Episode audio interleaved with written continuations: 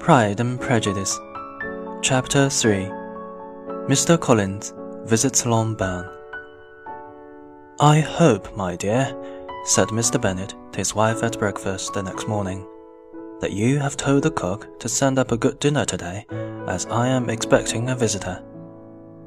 Who is it, my dear? I know of nobody who is coming, unless Charlotte Lucas happens to call in, and I hope my dinners are good enough for her.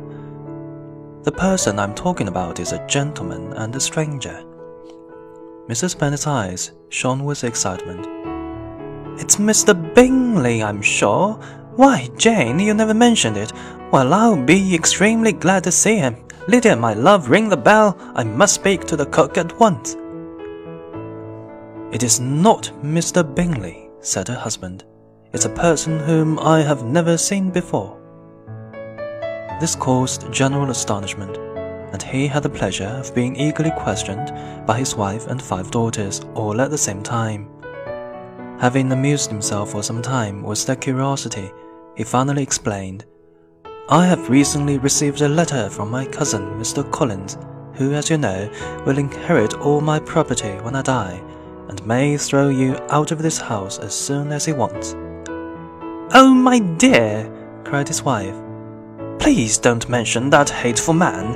It's the hardest thing in the world to accept the fact that your property is not left to your own children, and I'm sure if I were you, I'd have tried to do something about it. Jane and Elizabeth tried to explain the legal situation to her again. They had often attempted to do this before, but it was a matter which Mrs. Bennet refused to understand, and she continued to complain bitterly about Mr. Collins. It certainly is most unjust, agreed Mr. Bennet, and nothing can clear Mr. Collins from the guilt of inheriting this house.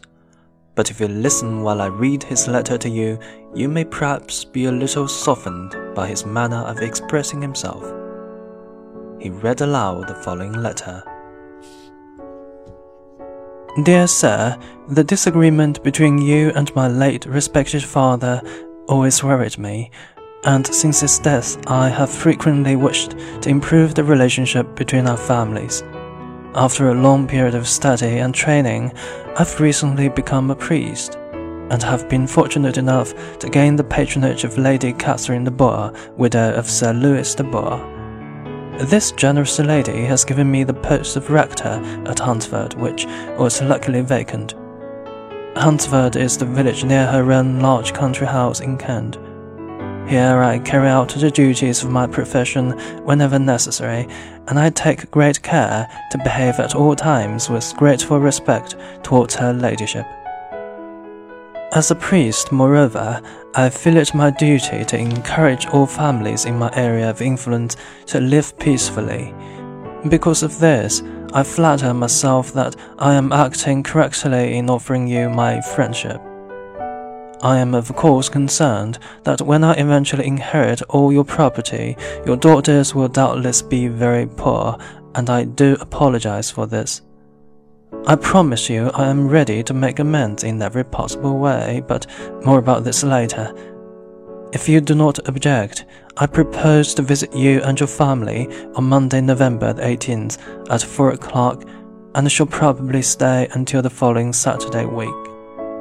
This will cause me no inconvenience at all, as Lady Catherine is far from objecting to my occasional absence from my duties. I remain, dear sir, with respectful good wishes to your lady and your daughters, your friend, William Collins.